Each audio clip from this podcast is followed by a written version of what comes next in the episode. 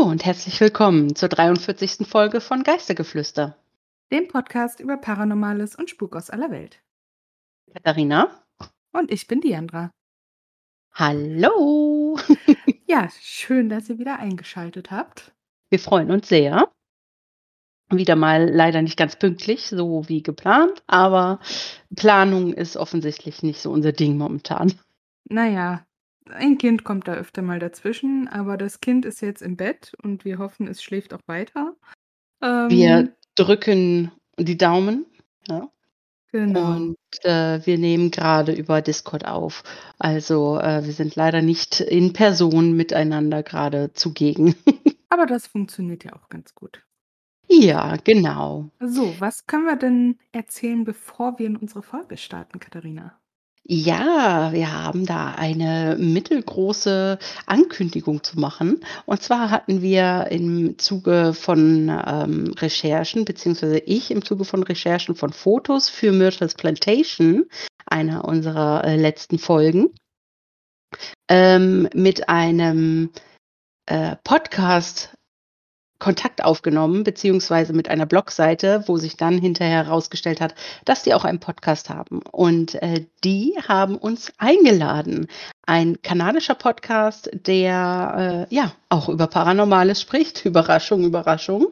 Und ähm, die hatten uns eingeladen für ein Interview mit einem deutschen Podcast. Genau, und da ging es so ein bisschen um, ja, paranormalen, kulturellen Austausch und vor allem halt, wie das Paranormale so in Deutschland gesehen wird, ähm, wie damit umgegangen wird, der Glaube daran, pipapo. Genau. Und natürlich ein bisschen um unseren Podcast selber auch und sowas natürlich. Genau, so ein bisschen kultureller Austausch, ne? Und ähm, ja, und wir haben damit Freude natürlich zugesagt. Und äh, die Folge ist online bei dem kanadischen Podcast Haunted Talks.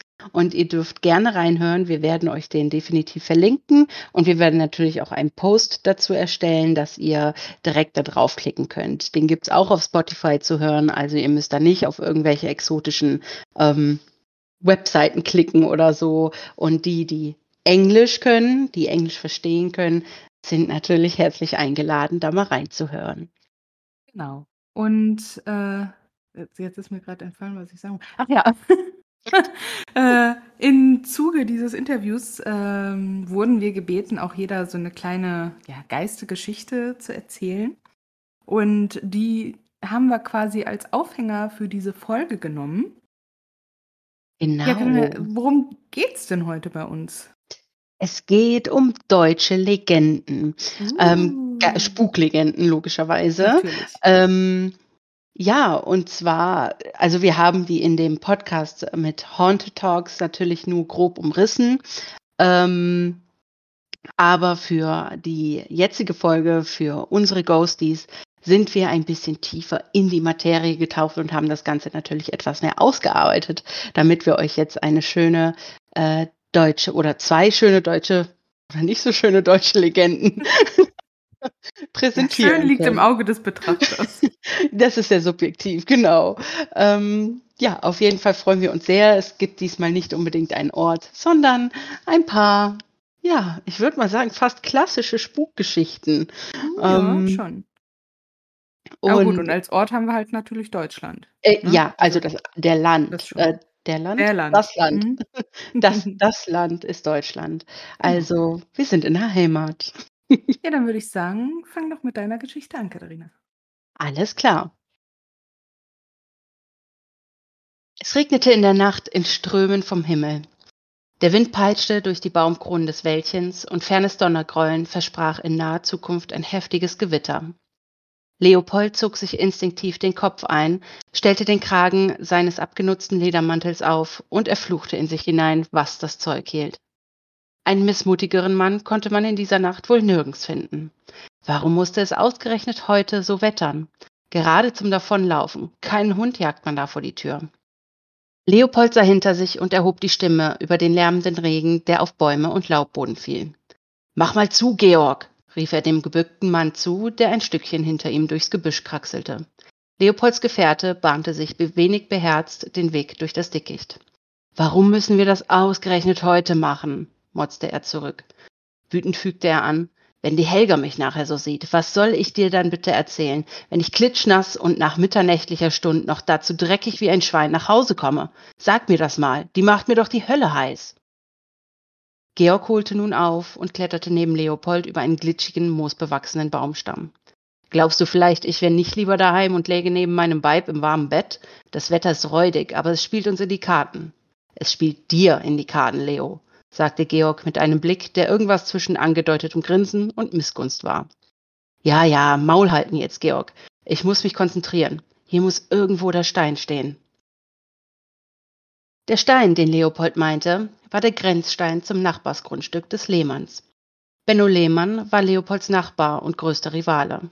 Beide Männer führten Höfe, doch standen sie im ständigen Konkurrenzkampf zueinander. Seit längerem schon hatte Leopold die Idee gehabt, ein paar von Benno Lehmanns Grenzsteinen zu versetzen, um somit sein Land größer zu machen.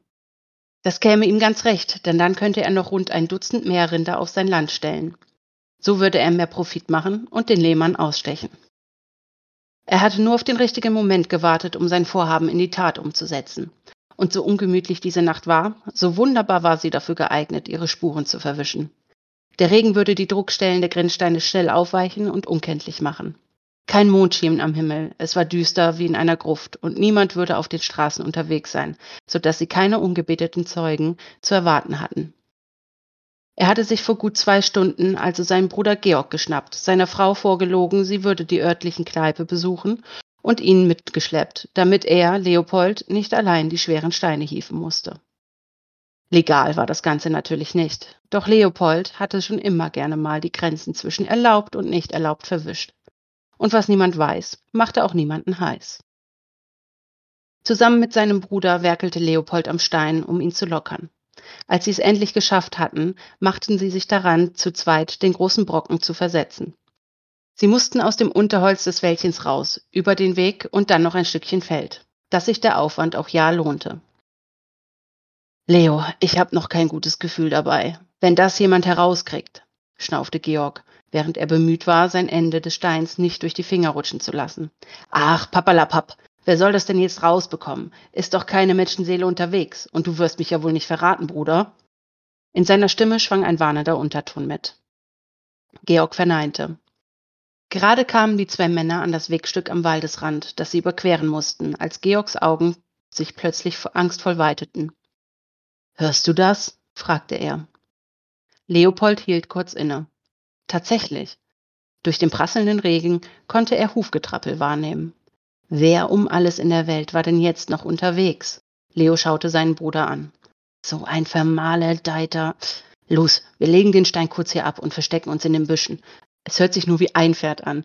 Es ist so dunkel, da wird uns niemand sehen oder gar suchen, denn keiner erwartet zu dieser Stunde zwei Männer auf der Straße. Während das Donnern der Hufe schnell lauter wurde, ließen die Männer den Stein zu Boden, doch zum Verstecken kamen sie nicht mehr. Wie aus dem Nichts stand der Reiter auf seinem schwarzen Ross plötzlich vor den zwei Männern. Das Pferd wirrte laut und tänzelte unruhig auf der Stelle. Der Reiter wurde fast eins mit der Nacht in seinem schwarzen Gewand auf seinem noch schwärzeren Pferd. Hatte Leopold sich bis gerade noch geärgert, dass sie möglicherweise aufgeflogen waren, wich dieser Ärger nun schlagartig blankem Entsetzen. Denn dem Reiter, der ihnen stumm gegenüberstand, fehlte der Kopf. Wobei fehlen hier wohl der falsche Ausdruck ist, denn genau genommen fehlte der Kopf nicht so ganz. Er war jedoch nicht auf den Schultern, wo sich jeder Kopf eines Menschen befinden sollte, sondern der schwarze Reitersmann trug ihn in beiden Händen vor sich auf dem Sattel. Stumm starrte ein leeres Augenpaar auf die Männer herab. Diese ließen sich vor lauter Panik auf die Knie in den Schlamm fallen und fingen an, um ihr Leben zu fliehen. Überzeugt davon, dass der Teufel einen seiner Ritter gesandt hatte, sie für ihre Sünden zu strafen und in die Fegefeuer der Hölle zu holen. Immer noch blieb der kopflose Reiter stumm, doch mit einer fließenden Bewegung schwang er sich vom Sattel seines immer noch tänzelnden Pferdes und ging langsam auf die völlig verstörten Männer zu, seinen Kopf unter seinem rechten Arm tragend. Leopold und Georg sahen voll Schrecken zu der kopflosen Gestalt auf und bevor noch einer von beiden irgendein flehendes Wort herausbringen konnte, streckte der Reiter seinen linken Arm aus und berührte beide an der Stirn. Innerhalb einer Sekunde fielen die beiden Herren stumm in den Schlamm der Straße und regten sich nicht mehr. Sie waren tot. Wortlos drehte sich der Kopflose zu seinem Pferd um, stieg auf und ritt weiter in die Nacht hinein. Leopolds und Georgs leblose Körper ließ er neben dem Grenzstein, die sie geklaut hatten, zurück. So oder so ähnlich könnte so ziemlich jede Begegnung mit einem kopflosen Reiter ablaufen. Viele der Menschen, die einen gesehen haben, waren hinterher tot. Doch warum reitet er durch die Nacht und tötet unschuldige Menschen? Nun, der kopflose Reiter ist eine Legende, die hingegen des Glaubens vieler nicht etwa aus der Novelle aus dem Jahre 1820 des amerikanischen Autors Washington Irving stammt, sondern ihren Ursprung schon viel früher im Rheingebiet von Westdeutschland findet.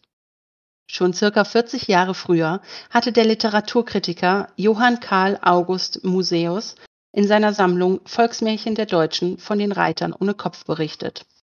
Damals erzählte man sich, dass der kopflose Reiter zur nächtlichen Stunde erscheint und Menschen mit ihrer bloßen Berührung töten kann und nicht etwa mit Axt, Schwert oder Messer durch die Nacht reitet, um ihre Opfer zu enthaupten. Ganz im Gegenteil zu dem allgemein bekannten Film Sleepy Hollow. Im Rheinland ging man damals davon aus, dass es sich bei den kopflosen Geisterreitern um Menschen handelte, die zu ihren Lebenszeiten eine Sünde begangen hätten und nun für ihre Taten büßen müssten. So waren sie entweder Selbstmörder, deren Leichen geköpft wurden und deren Köpfe an einem ungeweihten Ort, wie beispielsweise einer Wegkreuzung, vergraben wurden, oder sie machten sich des Grenzsteinsversetzen schuldig. Dabei versetzte man den Grenzstein in das benachbarte Grundstück hinein, um sein eigenes Land zu vergrößern. Da die allgemeine Annahme der frommen Leute war, dass Sünder auch wieder erlöst werden konnten von ihrem Fluch oder einer Ewigkeit in der Hölle, hielt sich der Glaube, dass der untote Wiederkehrer ebenfalls erlöst werden könne. Dafür musste ein Gebet gesprochen werden, bei dem Gott oder Christus namentlich genannt wurden. Der kopflose Reiter sollte sich daraufhin verwandeln, sich in einem weißen Leichentuch wiederfinden und sich bei den Erlösern bedanken. In vielen Erzählungen, in denen der kopflose Reiter erscheint, fungiert er aber als Warnfigur.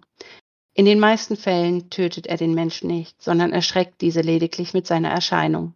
So taucht er beispielsweise dann auf, wenn Menschen gerade etwas Unrühmliches planen, wie in etwa das Versetzen des Grenzsteines ihrer Nachbarn. Der geisterhafte Reiter tritt dabei als warnendes Beispiel auf und hält die Personen davon ab, Schande und Sühne über sich zu bringen.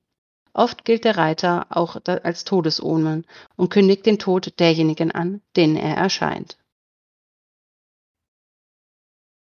Vielen lieben Dank für die Geschichte.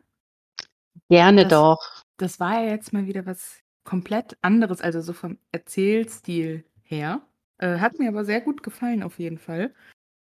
Dankeschön. Ich habe mich da so ein bisschen an unsere äh, Folge mit Burg Els orientiert. Damals hatte ich das auch schon mal so gemacht, dass ich eine Stimmt, ja. äh, kleine Vorgeschichte, eigenständige Geschichte gemacht hatte. Irgendwie hatte ich da jetzt auch mal wieder Lust drauf. Und ähm, ja, deswegen in dieser Form heute. Ja, war auf jeden Fall äh, sehr schön von dir geschrieben. Danke. Ähm, und auch eine sehr spannende Legende. Ähm, aber ich habe im Kopf, war der nicht, äh, im Kopf, äh, war der kopflose Reiter nicht aus Hessen? Weil du sagtest jetzt Rheinland. Ähm, Ich nein. irgendwie Hessen im Kopf. Tatsächlich, tatsächlich wird oft von dem ähm, kopflosen Reiter aus Hessen gesprochen, aber Ja. tatsächlich ist das so und da ähm, leitest du oder bringst mir tatsächlich jetzt gerade eine super Überleitung sehr zu äh, einem Thema. Und zwar ist es nämlich so, also diese Sage des äh, kopflosen Reiters oder der kopflosen Reiter, es waren tatsächlich ähm, im Rheinland hier, äh, waren es mehrere ähm, und nicht auf einen begrenzt. Ähm, aber dieser hessische kopflose Reiter, der ist vor allem in Amerika bekannt. Und zwar, ähm, klar wurde der hier jetzt auch nochmal in Deutschland so ein bisschen aufgegriffen, aber ähm, bekannt aus Hessen ist er deswegen, weil früher ähm, zu Zeiten des Unabhängigkeitskrieges in Amerika Ja. ähm, wurden viele hessische Söldner nach Deutschland geschickt, äh, nach Deutschland, von Deutschland nach Amerika geschickt, so rum. ähm, und zwar wurden die quasi verkauft als Okay. Soldaten. Und ähm, die, es ist äh, tatsächlich so, äh, dass insgesamt um die 30.000 deutsche Söldner im amerikanischen Unabhängigkeitskrieg nach Amerika geschickt wurden, um Wow. dort zu kämpfen. Also die wurden verkauft, die haben zwar Sold bekommen, aber das meiste Geld, was die bekommen haben, äh, ging dann an die Landesherren in Mhm. Deutschland. Und ähm, die haben tatsächlich den Namen in Amerika die Hessians. Ja, also die, wenn, wenn in Amerika äh, jemand, der geschichtskundig ist und du dich mit denen, dem über Hessians unterhältst, dann wissen die sofort, das sind die hessischen Söldner aus Deutschland, die äh, ja. gekämpft haben. Und dort ist diese Legende von dem hessischen Söldner, von dem hessischen, hessischen kopflosen Reiter entstanden, ähm, der ein, also der den Kopf quasi verloren hat, weil er von einer Kanonenkugel weggefetzt worden ist. Ugh. Und ähm, seitdem War sicher eben, unangenehm. das war bestimmt unangenehm. Andererseits glaube ich mir, dass das so schnell passiert ist, dass er das nicht mehr so richtig gemerkt hat. Meinst du? Also ich weiß es nicht, ich möchte auch nicht ausprobieren, aber ich kann es Ja. mir fast vorstellen. Ähm, Spannend auf jeden Fall. Ja, und seitdem ist er eben auch als dieser hessische Söldner bekannt, der jede Nacht unterwegs ist, um seinen Kopf zu suchen. Dementsprechend reitet er natürlich nicht mit seinem Kopf im Schoß herum, ähm, Ja, gut, klar. wenn es äh, wenn's der hessische Söldner ist, der hier angesprochen wird. Es ist aber sehr, also es ist sehr interessant. Es wurden natürlich nicht nur hessische Söldner verkauft an Amerika, es wurden auch andere deutsche Söldner verkauft, aber die Hessians, äh, dieser Begriff hat sich einfach geprägt. Kurzer Geschichtsexkurs, weil ich das äh, sehr interessant fand. Ähm, der hat sich einfach geprägt, weil von diesen 30.000 Söldnern 21.000 aus hessischen Gebieten kamen. Hm. Und ähm, die sind tatsächlich nicht alle gezwungen worden. Also die äh, Menschenrechtler unter euch jetzt nicht unbedingt aufschreien. Klar ist das furchtbar und klar war das schrecklich, aber ganz viele sind auch freiwillig gegangen. Vor allem junge Männer, weil die hier in Deutschland keine Zukunft gesehen haben. Die Arbeit, ähm, es, es konnte keine Arbeit gefunden werden, die konnten keine Familien ernähren. Ähm, und generell überhaupt Frauen zu finden, weil es Unterbevölkerung war. Ähm, und dann haben die ihren Ausweg in diesem, in diesem Krieg eigentlich gesehen, in, in ihrem Ja. Beruf als Söldner oder Soldat und sind dann freiwillig gegangen. Die Überfahrt wurde bezahlt, die haben Essen bekommen, ähm, sie hatten mehr oder weniger ein Dach über dem Kopf. Ja, gut. Ja, und ich sag mal, wenn Ja. man eh nicht viel zu verlieren hat, ne? Genau. Und, Im besten ähm, Fall sogar, wenn alles gut läuft, dann hinterher was er noch gewinnen kann. Genau, also wenn, ja eben, wenn natürlich alles gut gelaufen ist, es sind sicherlich nicht alle äh, Nee, ach, durchgekommen. Nee. Aber ähm, ja, es ist auf jeden Fall eine spannende Geschichte und es gab so viel geschichtlichen Hintergrund dazu. Also das ist jetzt echt nur ganz grob umrissen worden von mir, aber ich wollte euch das trotzdem erzählen, wo dieser hessische Reiter herkommt und ähm, ja, und das äh, auf jeden Fall habe ich das versucht, so so kompakt wie möglich zu halten. ähm, falls ihr da mehr drüber lesen wollt, kriegt ihr die Quelle, die ich hatte, natürlich auch in den Show Notes. Ähm, ja, was ich noch äh, dazu sagen wollte, der Washington Irving, ähm, der war auf einer Bildungsreise. Und Mhm. äh, der war auf einer Das Bildungsreise hier. schon. Das gab's damals schon. Und da hat er also hier auch das Rheingebiet besucht und hat, also der war von 1806 bis 1809, drei Jahre hier in Deutschland. Und ähm, in dieser Zeit war der eben auch im Rheingebiet und da hat er dann, geht man von aus, die Geschichte wahrscheinlich in den, in den Volksmärchen der Deutschen äh, gelesen oder es wurde ihm von mehreren Leuten erzählt. Ähm, aber irgendwo muss er das hier aufgeschnappt haben, während er hier unterwegs war. Und äh, hat das dann mit rübergebracht nach Amerika. Und so ähm, hat sich das so ein bisschen durchgesetzt, dass Ja. der kopflose Reiter, dass man den kopflosen Reiter eigentlich ein bisschen mehr mit Amerika in Verbindung bringt als mit Deutschland. Also ich muss sagen, ich wusste da gar nichts von, bevor ich mich mit der Geschichte befasst habe, dass der eigentlich deutschen Ursprungs ist. Ja, ich möchte hier auch nochmal erwähnen, dass eine Hörerin uns äh, die Geschichte auch vorgeschlagen hat, erst vor Ja, kurzem. Stimmt. Ähm, Grüße gehen raus. Danke. Genau, wodurch, wodurch wir oder ja, wodurch wir erst überhaupt jetzt darauf aufmerksam geworden sind, final. Ähm, Ja, also aber ich hat hatte davor irgendwie auch also ja klar, Sleepy Hollow und so kennt man irgendwie, aber viel damit beschäftigt hatte ich mich jetzt auch nicht. Also Ne, ähm, wie gesagt, also ich fand den kopflosen Reiter an sich, die Story immer super interessant und Ja. super mysteriös und unheimlich. Aber das ist auch Aber generell so 'n Thema, finde ich, also dieses mit diesen Geisterlegenden. Also viele von denen, die ich so gesehen habe beim Recherchieren und so, die kenne ich gar nicht so. Ja. Was halt auch mit diesem Paranormalen in Deutschland halt irgendwie wieder so zu tun hat, ne? Dass Ja. das irgendwie wahrscheinlich lokal schon irgendwie so weitergetragen wird. Aber jetzt auch die Geschichte, die ich gleich habe, habe ich vorher auch noch nie drüber was gehört. Ja, das war auch, äh, ganz interessant. Ähm, bevor ich dazu jetzt was sage, ich möchte euch kurz noch sagen, weil das fand ich echt 'n bisschen krass, die Strafe damals für Grenzsteinversetzung, ja, Ja. die war echt übel. Was denn? Wer sich der Grenzsteinversetzung schuldig gemacht hat, äh, der wurde vom Geschädigten also der Geschädigte durfte den Täter bis zum Hals eingraben im Feld Mhm. und mit'm Flug so lange über den Kopf fahren, bis er quasi nicht mehr da war. I, Ja. Das war die Strafe dafür, dass du Grenzsteine versetzt Uh, hast. das aber Und wer das freiwillig in äh, also wer sich dieses Risikos bewusst war und das trotzdem noch gemacht hat ja, da würde ich behaupten, dass der dass no jetzt hier mein fun, ne? dass jetzt hier mein schwarzer äh, mein schwarzer Reiter, klar, ähm, mein kopfloser Reiter noch recht gnädig gewesen ist. Ja, also ich glaube, da würde ich dann lieber dem, äh, kopflosen Reiter begegnen als, äh, dem Geschädigten. Mhm. Ja, ich meine, du musst natürlich auffliegen, ne? Aber ich denke mal so, Natürlich. wenn du dein Land kennst, dann wirst du natürlich irgendwann merken, wenn jemand deinen Grenzstein versetzt hat. Ich denke auch, ja. Ja, ähm, also das wollte ich nur noch mal dazu sagen. Ich fand die Strafe Boah, einfach so ist krass. das ist echt übel, ja. Aber es müsste ja muss man sich einfach mal vorstellen, ne, wie wie krass man da bestraft worden ist, weil wegen Land, ne? Also, ich meine, heute gibt's ja immer noch zwischen Nachbarn diverse, ähm, Diskussionen und Gifteleien, ja. Ja, ne, die 10 Zentimeter gehören aber noch mir und die 30 gehören, äh, mir. Aber, äh, da wird ja zum Glück keiner für in den Knast gebracht Ne. heute oder ja gar umgebracht. Ja. Also, das, äh, finde ich schon sehr hart. Aber gut.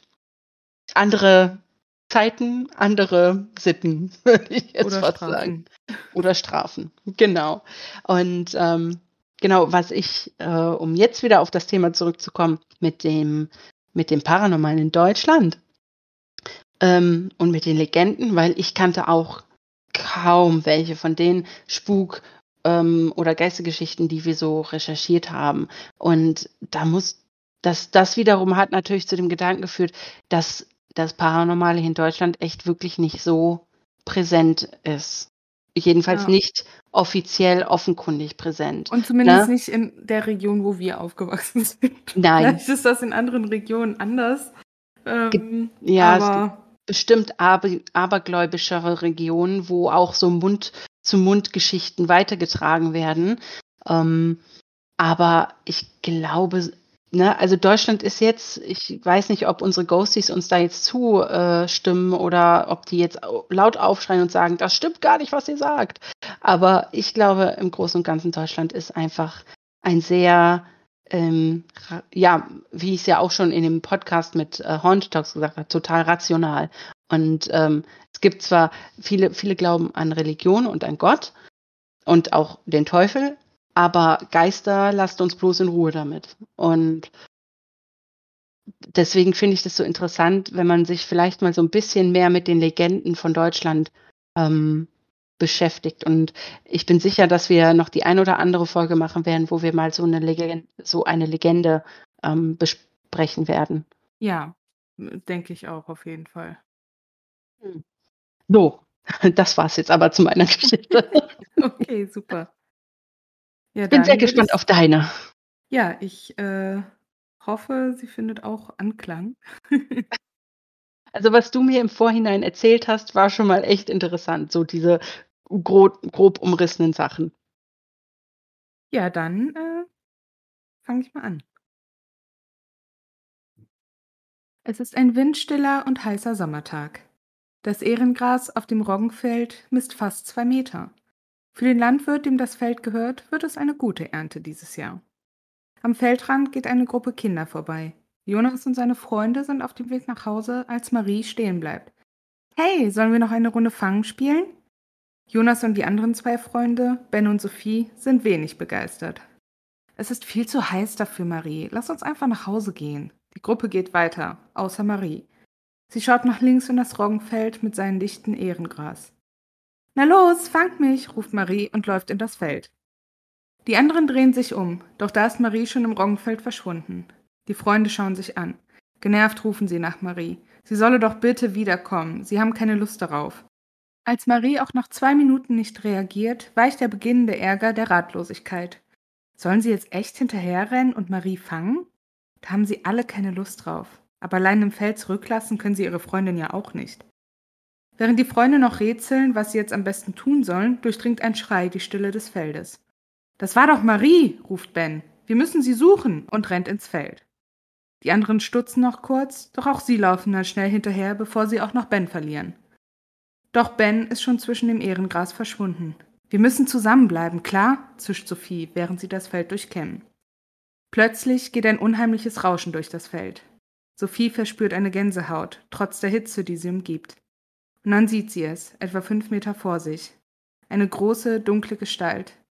Sie bedeutet Jonas stehen zu bleiben, beim genaueren Hinsehen wird Sophie klar, dass dort eine dürre, wie verdorrt wirkende alte Frau steht. Ihr stockt der Atem. Die Frau ist nur mit grauem und schwarzen Lumpen bekleidet. Um den Kittel hat sie einen Strick gebunden, an dem sie eine verrostete, scharfschneidige Sichel trägt. Sie ist übersät mit dunklen, klebrigen Flecken. Auf ihrem Rücken befindet sich ein Korb. Langsam wird ihr klar, was, oder viel besser wen, Sophie dort sieht. Ihr Opa hat ihr von dieser Gestalt erzählt. Die beiden haben eine Roggenmuhme vor sich. Siehst du das? Da hängt eine Hand aus dem Korb, flüstert Jonas und weicht einen Schritt zurück. Jetzt erst fällt den zwei Freunden auf, dass hinter der Frau Marie zusammengekauert auf dem Boden liegt. Die alte Frau bückt sich langsam zu ihr runter und streckt ihre langen, knorrigen Finger nach Marie aus. Sophie bekommt Panik. Lass sie in Ruhe, schreit sie und geht ein paar Schritte auf die Frau zu. Die Frau hält inne, dreht sich langsam um und fixiert Sophie mit ihrem durchdringenden Blick. Sie ist mein, genau wie euer Freund in meinem Korb, sagt sie mit flüsternder, angsteinflößender Stimme. Ihr habt unrechtmäßig dieses Feld betreten, die Pflanzen beschädigt. Das kann ich nicht dulden. Sie richtet sich auf und bewegt sich auf die zwei zu. Erst langsam und dann schneller. Die zwei machen kehrt und so schnell sie können, rennen sie durch das hohe Ehrengras. Sie müssen aus diesem verdammten Feld raus. Fast sieht es so aus, als würden die beiden es zurück auf den Feldweg schaffen. Doch kurz vor dem Feldrand bleiben sie mit dem Fuß in einer Schlinge hängen und fallen zu Boden. Die Roggenmuhme ist sofort zur Stelle, gackert laut Hals und schnappt sich einen nach dem anderen. Doch sie landen in ihrem Korb bei Ben und sie nimmt die drei für immer mit in ihr dunkles Reich. Die Roggenmuhme will wieder zurück und sich Marie zuwenden. Das Mädchen hat den meisten Schaden angerichtet. Die Muhme will ihr die Augen auskratzen und dann für immer in dem Feld zurücklassen. Marie würde niemals hinausfinden. Doch Marie ist verschwunden. Sie liegt nicht mehr dort, wo die Muhme sie zurückgelassen hat. Sie schaut sich hektisch um, doch sie spürt, dass das Mädchen nicht mehr im Feld ist. Die Roggenmuhme wendet sich ab, macht sich auf den Weg nach Hause. Drei Kinder kann sie immerhin mit in ihr Wurzelreich nehmen. Sie freut sich schon auf ihr Abendessen. Marie steht benommen auf dem Feldweg, Sie starrt in das Feld, aus dem sie gerade gekrochen kam. Was war passiert? Sie erinnert sich nicht. Sie kann sich nur daran erinnern, dass sie plötzlich unbedingt in dieses Feld wollte. Marie hatte im Feld eine alte Frau gesehen, sie hatte ihr zugewunken. Daraufhin verspürte Marie den Drang, in das Roggenfeld zu der Frau zu gehen. Plötzlich wachte sie auf dem trockenen Boden liegend auf. Marie hatte gespürt, dass sie aus dem Feld raus musste. Doch wo waren ihre Freunde abgeblieben? Jonas? Ben? Sophie? rief sie ins Feld hinein. Doch die einzige Antwort, die sie bekam, war ein leichter Wind, der durch das Feld zog. Und das, obwohl es doch sonst absolut windstill war. Vielen Dank für diese spannende Geschichte. Ah, sehr gerne. Ich habe mir Mühe gegeben. Also das war ja jetzt quasi so wie meine Äh, also nicht wie meine Geschichte, aber auch so geschrieben als Geschichte. Ja, ähm, genau. Als eine wirklich abgeschlossenes oder mehr oder weniger abgeschlossene Storyline. Ich fand das äh, mega spannend, wirklich richtig das interessant. Ich hoffe, den Ghosties geht's auch so. Ja, das hoffe also, ich auch. Also, wir freuen uns natürlich sehr über Feedback, ob euch so eine Art von äh, Stories auch gefällt. Ja, das auf jeden Fall, weil, also mir persönlich, ich weiß nicht, wie es dir geht, aber mir persönlich macht es Spaß, das in so eine Art Geschichte auch nochmal zu verpacken. Ja, ähm, mir auch. Das, äh, also ich, ich habe da halt Schreibspaß dran. Ähm, aber zu deiner Geschichte, also bei mir war jetzt gerade so, so eine Art Film im Kopf, ja. Also ich habe das wirklich ganz klar vor den Augen gesehen, dieses, dieses super heiß trockene Feld, die Grillen habe ich schon zirzen gehört und äh, also wirklich ein strahlenblauer Himmel war in meinem Kopf und dann habe ich so dann ist so eine Mischung aus ähm, The Witcher und äh, diesem, diesem Film auf Netflix In the Tall Grass. So eine mm. Mischung ist in ja. meinem Kopf abgegangen. Und ähm, mega krass. Und als du dann die Mume beschrieben hast, diese Roggenmume, also jetzt müssen wir mal über diese Frau reden. Ähm, ja, also ich, ich habe jetzt, also die Roggenmume ist anscheinend ein sehr vielfältiges Wesen. Also ich, ich habe jetzt schon viele verschiedene Namen noch mit rein in meinem Aftertalk mit drin. Aber so viele verschiedene Namen, wie bei Wikipedia für diese, für diesen Geist, sag ich mal, stehen, hm. könnte ich gar nicht jetzt hier aufzählen. Ähm, wow. Okay. Also da scheint es anscheinend sehr viele lokale Verschiedenheiten zu geben oder auch halt in welchem Kontext man diesen Geist betrachtet. Ja, aber also wir können gerne erst auf das Aussehen ähm, gehen. Da ja. auch, äh, da scheiden sich auch die Geister daran, wie sie dann letztlich aussieht. Ähm, aber ja, bring erstmal so deine Gedanken dazu an. Also meine Gedanken, erstmal muss ich den Namen Rockmume äh, loben. Ich finde den Namen sehr cool. Also das klingt halt einfach so speziell und so ähm, äh, ähm, der, der Wiedererkennungswert ist einfach irgendwie da, Roggenmume. Ja. Ich weiß nicht, ich, das Wort Mume hört man ja heutzutage schon eigentlich gar nicht mehr. Ne? Nee, ne? Und ich nicht. kenne das Wort Mume tatsächlich auch nur aus dem Spiel Witcher. Ja. Und ähm, vorher kannte ich das Wort Mume nicht, aber als du dann gesagt hast, Roggenmume, musste ich, du hast mir gesagt, dass du über die Roggenmume schreibst und da habe ich in meinem Kopf schon eine alte hässliche Frau gehabt, ja, ähm, die halb tot aussieht, ja. weil äh, die Mumen in Witcher auch alle ganz furchtbar schrecklich hässlich sind. Ja, also zumindest was das angeht, sind sich so quasi alle einig. Also es ist auf jeden Fall eine alte, dürre, vertrocknete Frau. Ja, so in etwa. Also sie kann aber auch tatsächlich, also ich habe sie jetzt ja als dunkle Gestalt beschrieben. Ähm, ja. Sie kann aber wohl auch schneeweiß erscheinen. Schneeweiß? Ja. Äh, sie ist okay. von übermenschlicher Größe. Manchmal okay. wird sie tatsächlich sogar auch beschrieben, als wäre sie halt aus Eisen. Aus Warum Eisen? Ja, ich weiß auch wow. nicht, wo das herkommt, aber okay. ja, die Finger sind auch eher feurig oder halt aus Eisen, je nachdem, aus ja. welchem Kontext man sie jetzt betrachtet. Sie hat wohl auch sehr lange Arme und Krallen an den Händen. Also unproportional lang, ja? Ja. Und okay. jetzt kommt halt auch einfach. sie hat auch wohl ungewöhnlich große Brüste. Oh. Also so groß, okay. dass sie halt entweder so schön über ihren Kittel so mit drüber hängen oder dass sie die über die Schultern legen kann. Entschuldige. Ja, das, dieses Bild in meinem Kopf verändert sich gerade stetig. Und ja, und äh, da komme ich okay. auch gleich nochmal vermehrt drauf zu, aber diese Brüste spielen in je nachdem, welche Quelle man oder welche Art von Geschichte man mit der Mume hört, mhm. auch eine ziemlich große Rolle. Weil die Brüste, die sind halt je nachdem halt, welche Geschichte man jetzt vor sich hat, entweder mit Teer, giftiger Milch oder mit Blut gefüllt. Was? Und ja, also ich gehe auch gleich noch mal mehr darauf ein, halt, warum oh. das so ist. ähm, manchmal brennen diese Brüste auch äh, oder nur die Spitzen. Ähm, und äh, was halt noch zum Aussehen zu sagen ist, dass sie halt auch ihre Gestalt ändern kann. Äh, wahlweise in eine Schildkröte, Schlange, Wolf oder zum Beispiel auch in eine schwarze Katze. Oh, ja. wie praktisch. Hey Bench, na, wie geht's dir denn so? ja, also das ist so schon mal das zum, zum Aussehen. Wie schön, dass ich keine schwarze Katze zu Hause habe. Räusper.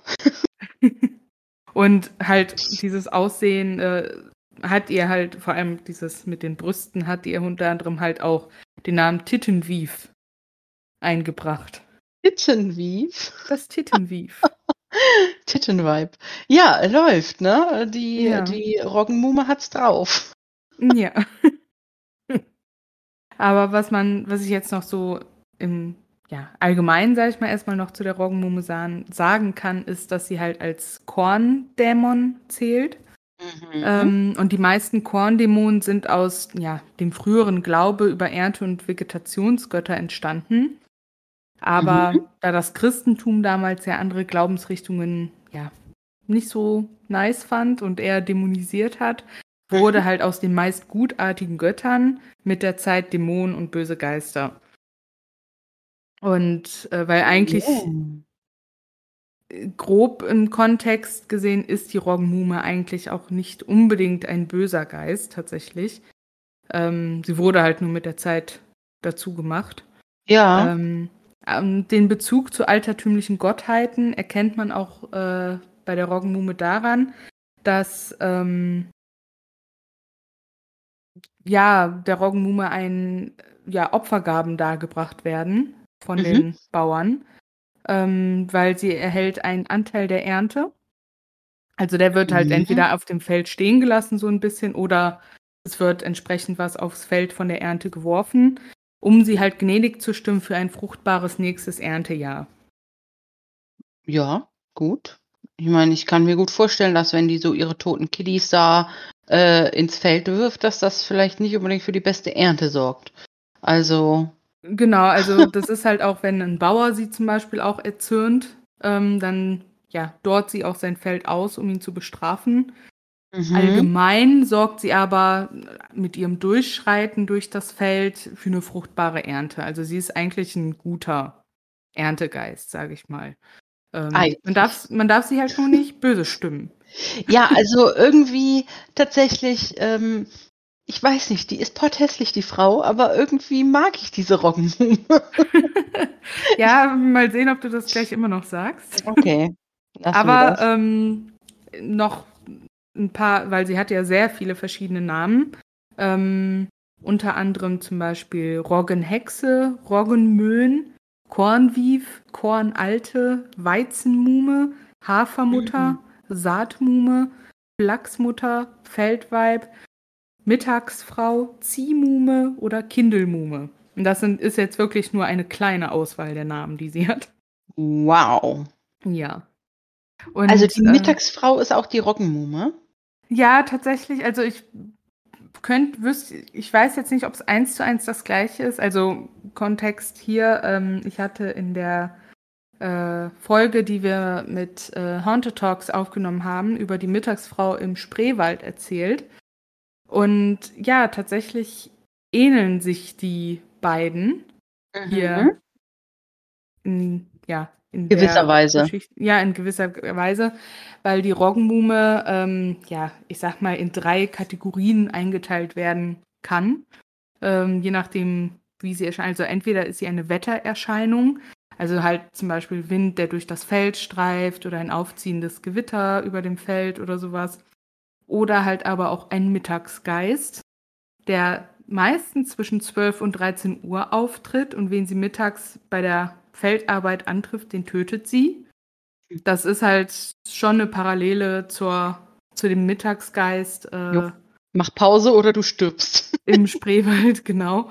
Ähm, aber hier ist noch eine Besonderheit, das hatte ich jetzt zumindest bei der im Spreewald nicht gefunden, dass wenn sie Wöchnerinnen, also Frauen, die gerade ein Kind geboren haben. Die sind dann für ein paar Wochen, sagt man, im Wochenbett. Und das nennt man dann Wöchnerin, für alle, die das jetzt nicht wissen. ähm, und findet sie halt Wöchnerin zwischen 12 und 13 Uhr oder zwischen 18 und 20 Uhr im Bett, dann verrichtet sie deren Feldarbeit. Aber wenn nicht, gibt es ein Unglück. Oh. Also, also bei, ich habe das Gefühl, bei so deutschen Geistern gibt es nur schwarz oder weiß. Also entweder macht die was Gutes oder die ist direkt richtig böse. Ja. Also entweder bist du brav oder es gibt direkt Tod drauf. So könnte man es sagen. Aber das Traurige ist, am häufigsten wird sie halt im Kontext des Kinderschrecks genannt. Ähm, oh. Und da gibt es nur Schwarz. okay. Ich habe jetzt mal eine kleine Auswahl und es ist wirklich nur eine kleine Auswahl. Da war noch so viel mehr mitgebracht, äh, was Kindern über die Roggenmume erzählt wird. Okay, erzähl, also, hau raus. ähm, ich würde sagen, das harmloseste davon ist noch, also es gibt halt eine Version von den Grimm-Brüdern ähm, über die Roggenmume und dort vertauscht sie Babys gegen Wechselbälger. Sie bringt das richtige Kind aber wieder, wenn der Wechselbalg nicht gesäugt wird. Oh. So, sie lauert Kindern auf, die im Feld Kornblumen pflücken. Oh. Und wenn sie dann äh, welche findet, dann ja, lässt sie sie im, sich im Feld verirren, lässt sie verhungern oh. oder legt sie auf Blumenkissen nieder, wo die Kinder dann einschlafen und nicht mehr aufwachen. Okay. Sie lockt die Kinder gezielt ins Feld, insbesondere durchs Winken. Und ja, die Kinder werden dann in einem Tragekorb verschleppt und in ihr Wurzelreich gebracht. Mhm. Das finde ich jetzt ziemlich eklig. Oft müssen die Kinder an den Brüsten mit Teer oder giftiger Milch saugen. Oh. Ja. Äh, oder um. Ähm. sie erschlägt sie mit ihren Brüsten. Also, diese, was ist denn das für eine? Ja, vor allem, wer kommt auf sowas, ne? Dann ja. teilweise erdrückt sie Kinder auch gerne mit ihrer Umarmung. Die mhm. Kinder müssen mit Teer bestrichene Brote essen und tun sie dies nicht, schlägt sie ihnen den Kopf ab, vorzugsweise mit ihrer Sichel. Mhm, okay, ich revidiere meine Meinung von eben. Ich finde die, die Frau echt unsympathisch. sie schmiert die Augen mit Teer zu oder kratzt diese aus. Was ist denn das für eine? Was hat die denn mit Kindern? Wahlweise, frisst, wahlweise frisst sie die Kinder auch und zum Fangen hm. legt sie Fußangeln aus, schlachtet und verzehrt sie oder tötet oder brät sie mit Hilfe ihrer brennenden Brüste und Finger. Oder sie steckt Kinder in eine Nageltonne und dreht sie darin umher. Oh. Und das ist wirklich nur eine kleine Auswahl. Um Himmels Willen. Ja. Also, also wer, wer hat sich denn das alles ausgedacht? Vor allem, ja, das auf der einen Seite, aber vor allem, wer erzählt sowas bitte seinen Kindern? Ja, das weiß ich auch nicht. Ich meine, gut, man muss natürlich dazu sagen, Märchen sind brutal. Ja, das ist ja, ja jetzt eine Legende von einem Geist, ähm, den es gibt oder auch nicht. Ähm, das lassen wir jetzt offen. Aber, ähm, aber Märchen sind ja nun auch brutal. Es gibt auch Märchen, wo Leute in die Nageltonne gepackt werden, um ja, dann natürlich. den Berg runtergerollt werden. Oder gevierteilt werden oder so. Ne? Äh. Also, ähm, das ist tatsächlich, aber das mit Kindern, so ausnahmslos mit Kindern so schreckliche Schandtaten zu machen, das finde ich schon, ja. Das finde ich schon echt übel. Ich meine, warum denn nicht die Bauern? Die haben gemein. bestimmt viel mehr Sünden begangen als die Kinder, die Kornblumen pflücken wollen am Rande des Feldes. Ja, den, den wird nur, den wird nur das äh, Feld verdorrt. Toll. Ja. Super. Also, ich finde hier die ähm, Prioritäten sehr falsch gesetzt von Definitiv. der Roggenmume. Das Definitiv. muss man hier einfach mal sagen. Ähm, ja, also mich würde sehr interessieren, was ähm, unsere Ghosties von der Roggenmume halten. Oh ja, mich auch. Ähm, was ihr da so für Meinungen habt. Ob ihr genauso geschockt seid, ob ihr von der Roggenmume schon mal gehört habt. Genau, ähm, vielleicht wurde euch ja selber davon erzählt, als ihr Kinder wart, je nachdem, ja, aus welcher Region ihr kommt. Genau, boah, das wäre ja mal interessant, wenn jemand, äh, von unseren Hörern echt von der Roggenmuhme schon mal als Kind gehört hat. Ja, das fände ich auch Dann spannend. wäre natürlich spannend zu wissen, was wurde demjenigen denn dann wirklich erzählt. Ja. Ne, Ja, vielleicht wir wurde auch mal. vielleicht wurde ja auch wirklich nur gesagt, ähm: „Geht nicht ins Feld, da ist die böse alte Frau und die lockt euch rein in ihr Wurzelreich.“ Ich meine, das wäre ja nun, ich sage mal, Okay. kinderfreundliche Erzählung, Genau. ne?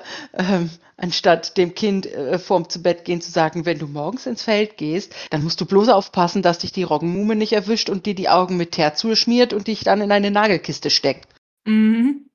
Also, ähm, hm. Okay.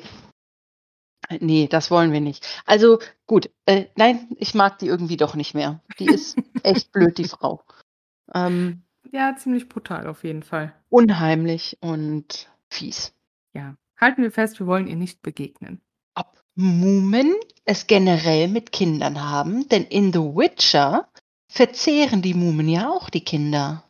Das könnte gut sein. Müsste man Zumindest jetzt mal haben weiter die ja 'n recherchieren. zumindest haben die ja 'n ganzen Hof voller Kinder, die sie dann in ihren Sumpf locken, Ja. ähm, und um die dann da, was weiß ich, zu verspeisen oder einfach zu opfern oder Sonstiges, äh, mit denen zu tun. Also, ob das vielleicht an Muhmen generell liegt? Bist du 'ne Muhme? Hast du's nicht so mit Kindern oder so? Ähm wäre mal interessant zu wissen. Ja, auf jeden Fall. Ähm, ja, also, wow, da gab's echt viel Hintergrundinfo. Ja. Ähm, finde ich super interessant. Gefährlich interessant, aber auch, ähm, unheimlich und trotzdem interessant halt einfach. Das ist wieder diese Faszination, ne, die man dann so hat. Ja. Ähm, aber krass, wie die so drauf ist. Vielen Dank für diese ganzen Recherchen, Diandra. Das, ähm, war richtig gut und spannend auch. Ja, sehr gerne, freut mich. Ja, und dann würde ich sagen, gehen wir jetzt zu unserer nächsten Kategorie über. Ja, auf jeden Fall.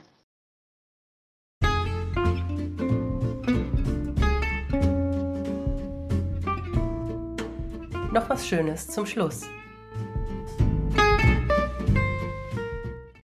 So, und jetzt kommen wir zu unseren Empfehlungen und natürlich zu unseren Fragen, aber erst mal die Empfehlungen. Und Diandra stellt mir heute ihre erste Empfehlung vor.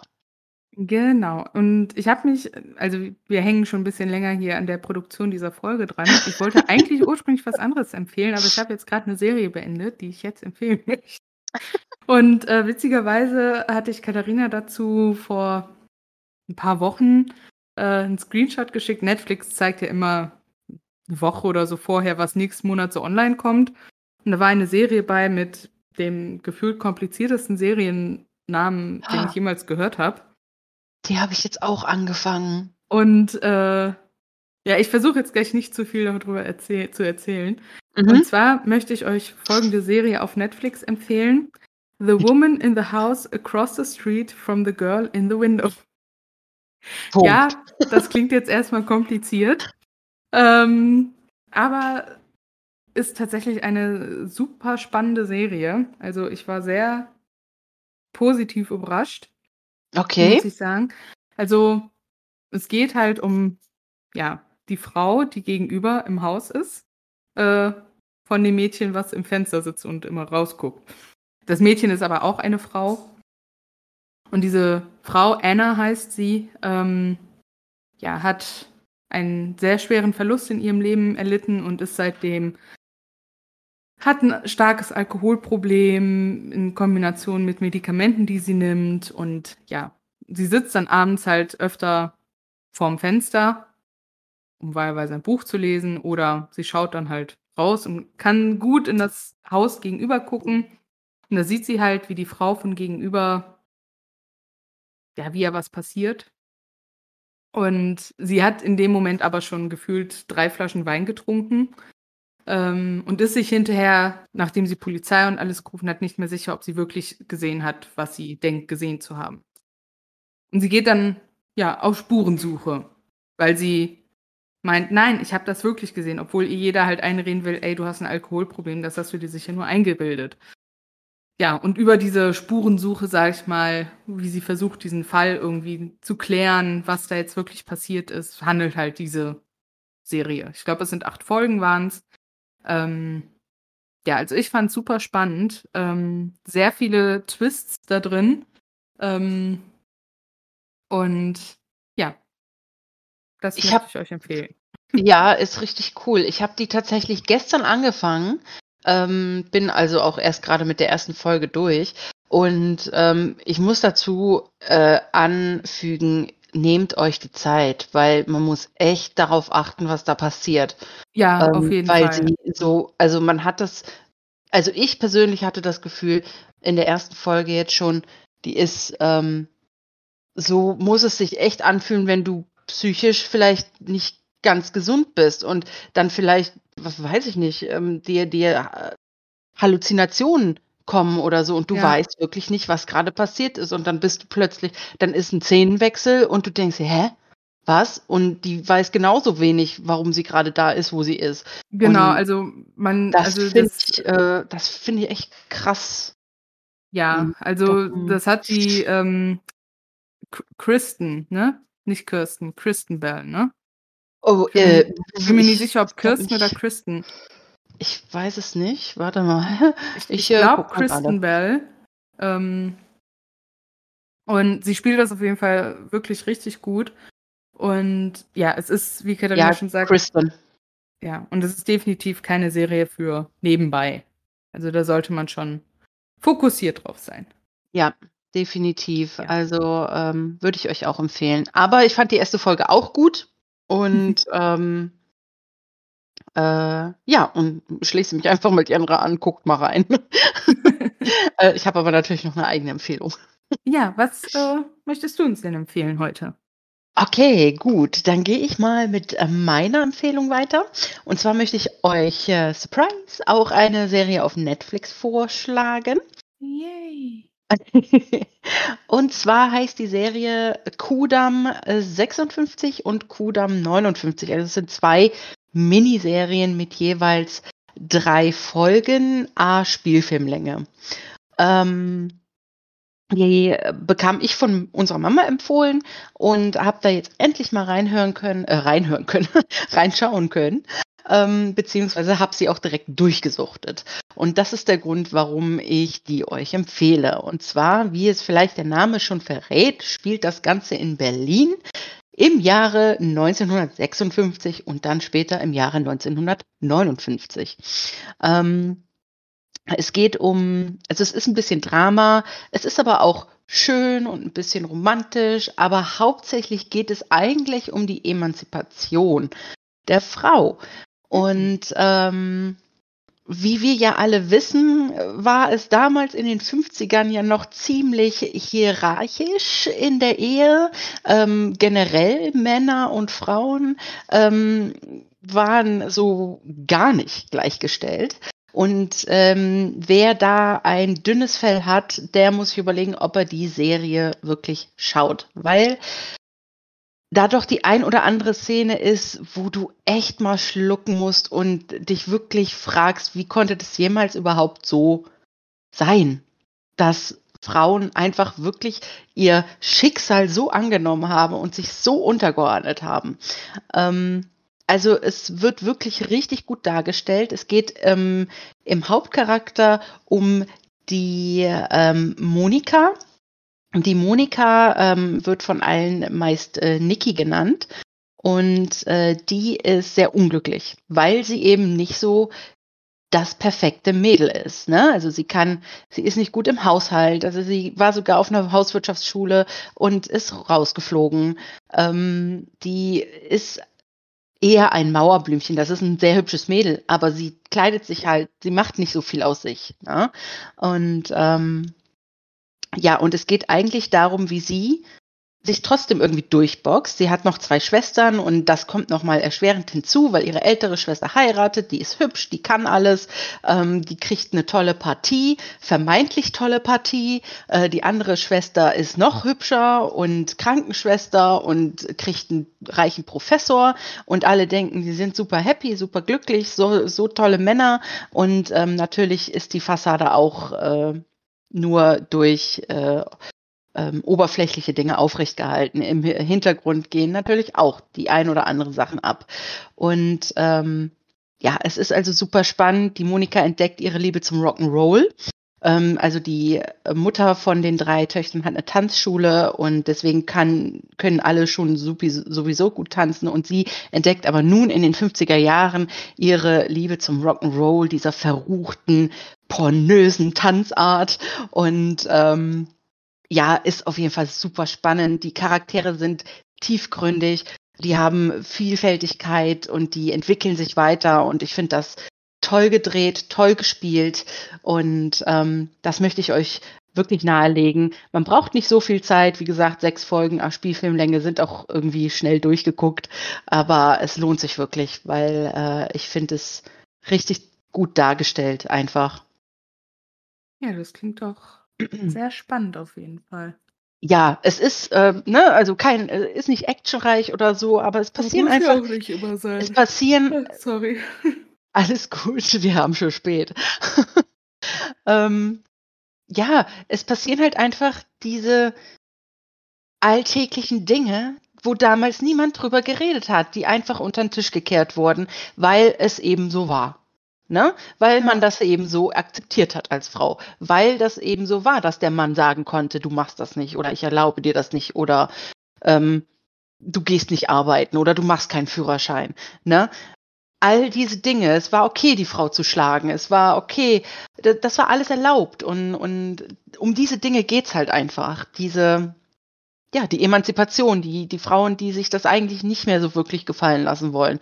Und dann die Mutter, die aber dagegen hält und so typisch alte Schule sagt, äh, ja, schlägt er, ne, so, so, schlägt er dich, ähm, der eine Mann, ich spoiler jetzt gerade nur ein kleines bisschen, der eine Mann benutzt eigentlich mehr psychische, äh, psychischen Missbrauch. Und äh, schlägt seine Frau nicht oder ähm, geht fremd oder so, sondern er, er nutzt sie einfach psychisch aus. Und ähm, da sagt sie dann einmal zu ihrer äh, Schwester Monika, ähm, ja, was soll ich denn zu Mama gehen oder zu Mutti sagen die, was soll ich denn zu Mutti gehen? Die wird mich doch, äh, die wird mich doch gar nicht verstehen. Die fragt mich, äh, ob er fremd geht, ob er trinkt, ob er äh, mich schlägt und wenn nicht, ja, dann ist doch alles gut.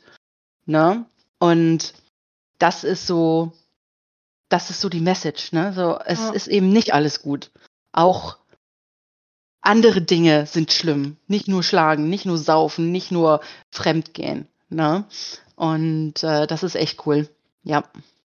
Ja, sehr cool. Dankeschön. Meine Empfehlung für euch. Kudam 56 und Kudam 59 auf Netflix. Perfekt. So, dann äh, ja, stelle ich dir mal meine Frage. Ja. Und zwar, so, ich gucke, wenn alles in deinem Zuhause nur noch eine Farbe haben dürfte, welche wäre es? Hatten wir die Frage nicht schon mal? Hatten wir die schon mal? Ich glaube, ich habe sie dir mal gestellt. Echt? Ja. Ach, fuck. Weil ich weiß noch, dass ich weiß geantwortet habe, ja, damit man stimmt, das mit Lichtern farblich gestalten kann. Oh, oh Mann, ey. Wir haben schon so viele Fragen gehabt. Sorry. Ist nicht schlimm. Das ist das allererste Mal in ja, 43 Folgen, dass du irgendwas vergessen hast und eine Frage wiederholt hast. Deswegen aber frag eine andere ja, Frage. Genau. Äh, was wolltest du als Kind werden? Uh, Reitlehrerin. Reitlehrerin? Reitlehrerin. Eine ganz lange Zeit wollte ich Reitlehrerin werden. Ja, ja ich habe so oft Wendy gelesen damals. Oh ja. Dieses ähm, Pferdemagazin, mhm. dieses Pferdecomic-Magazin. Und ähm, ich wollte unbedingt so ein Gestüt mit vielen Pferden und Reitlehrerin werden. Reitlehrerin war so für mich der Inbegriff eines ja, eines Pferdehofs. Ja, wenn man einen Pferdehof hat, ist man Reitlehrerin. Natürlich. Natürlich. Geht, äh, Hand in Hand. Wahrscheinlich meinte ich eher sowas wie Pferdewirtin. Wahrscheinlich. Für mich war das Reitlehrerin. Ja, cool. Und du? Ja, bei mir war es ganz, ganz lange Zeit, glaube ich, so Schauspielerin tatsächlich. Also oh. ich weiß noch, äh, wo wir, ich glaube, das war, da sind wir zu nach Allendorf gefahren, zu Mamas äh, Cousinen, wo ich dann Mama dann erzählt habe, ja, und dann kriege ich einen Oscar und Nein! Ja. Ja, ja, ich habe mich schon auf der großen Oscar-Bühne gesehen, äh, Okay. kleine goldene Statue entgegennehmend. Ja, ja, Ähm, sehr gut. ja, ist natürlich äh, nichts draus geworden. Ähm, nicht mal ansatzweise. Sag bloß. Ja, Die nächste Hermine Granger war nicht für dich bestimmt, ha? nee, leider nicht, leider nicht. Schade. Ach, krass. Okay, meine Frage ist auch kurz und knackig. Ja, Ähm, über welches Thema könntest du vom Fleck weg eine 30-minütige Präsentation halten, ohne vorher Recherchen zu führen? wahrscheinlich übers Backen, Mhm, macht Sinn. Ja, schätze ich. das glaube ich auch. Ja. Das, das, das würde auch zu dir gehen. Zu, dir- zu dir gehen. zu dir Oder passen. über Personalthemen. Das geht auch. Hm. Ja, gut, das ist dein Beruf, ne? Nee, aber so jetzt so von so allgemeinen Dingen her würde ich, schon- ja, würde ich wahrscheinlich Backen nehmen. Mhm. Ich habe tatsächlich auch zwei Themen. Ähm, die eine hat auch mit meinem Beruf zu tun. Ähm, ich könnte definitiv eine 30-minütige Report äh, Reportage, eine 30-minütige Präsentation über dumme Kundenfragen Oh, das glaube ich dir ähm, machen, ohne vorher dafür recherchieren zu müssen. Und Irland. Oh ja. Äh, Auch mit gut. Irland könnte ich das auch hinbekommen. Ja, das glaube ich. Schön. Super. Dann haben wir diese Folge, die jetzt, glaube ich, dreimal angefangen wurde. Ja, wir saßen jetzt fast eine Woche da drin. endlich beendet. Ähm, ich weiß, für euch war das jetzt nicht so lange wie für uns. Ähm, trotzdem schön, dass ihr bis zum Schluss dabei gewesen seid und wir freuen uns schon, wenn wir die nächste Folge zusammen puzzeln können. Genau. Ja, bis dahin euch eine schöne Zeit. Danke fürs Zuhören. Bis dahin. Ciao. Tschüss.